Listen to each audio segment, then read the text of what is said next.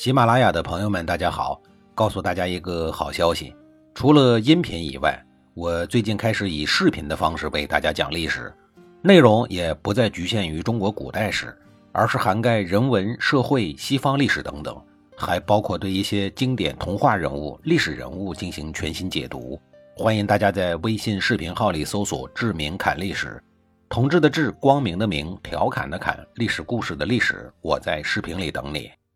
上一集里，我说到了晏子职业平台的事儿。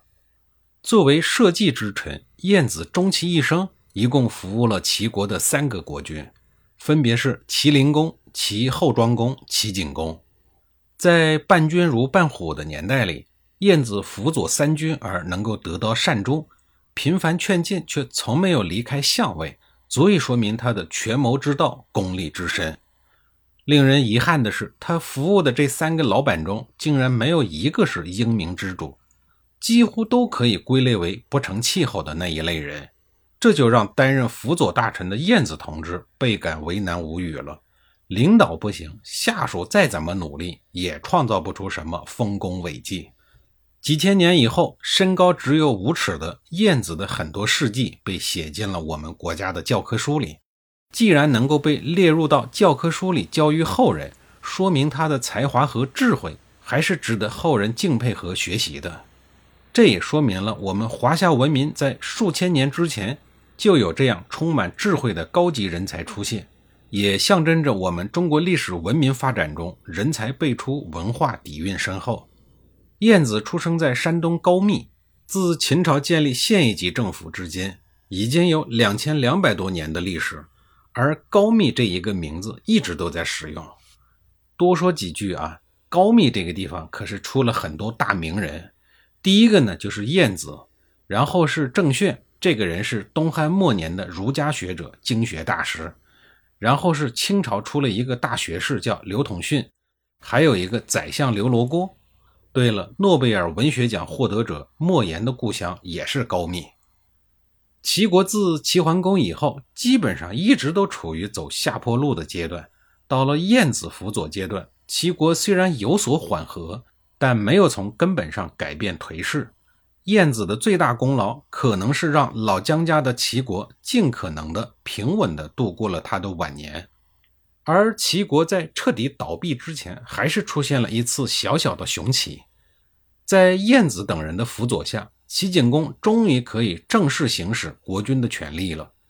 在清理朝政的期间，他虚心纳谏，认真听取晏子、玄奘等人的建议，一心一意希望能够恢复祖先齐桓公的霸业。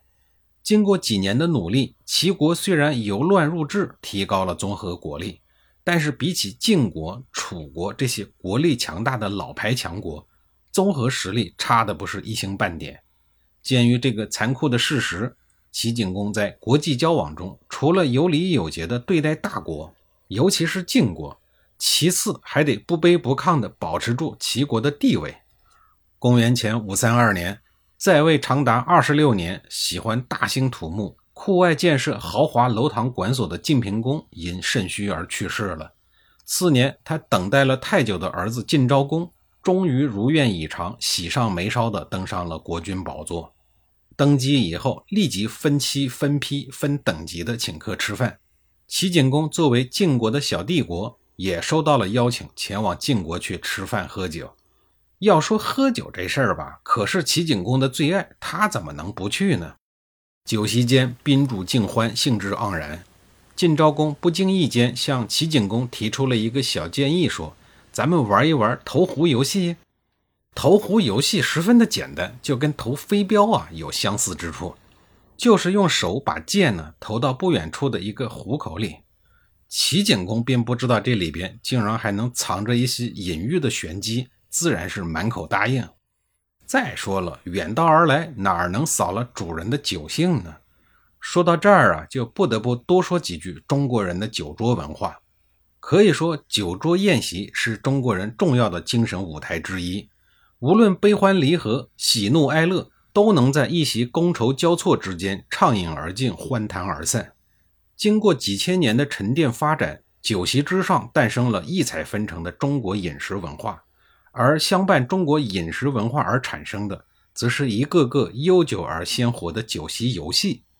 这些个酒席游戏，是我国封建文人和士大夫阶层在闲情逸致的生活方式之中派生出的独特的文化形态。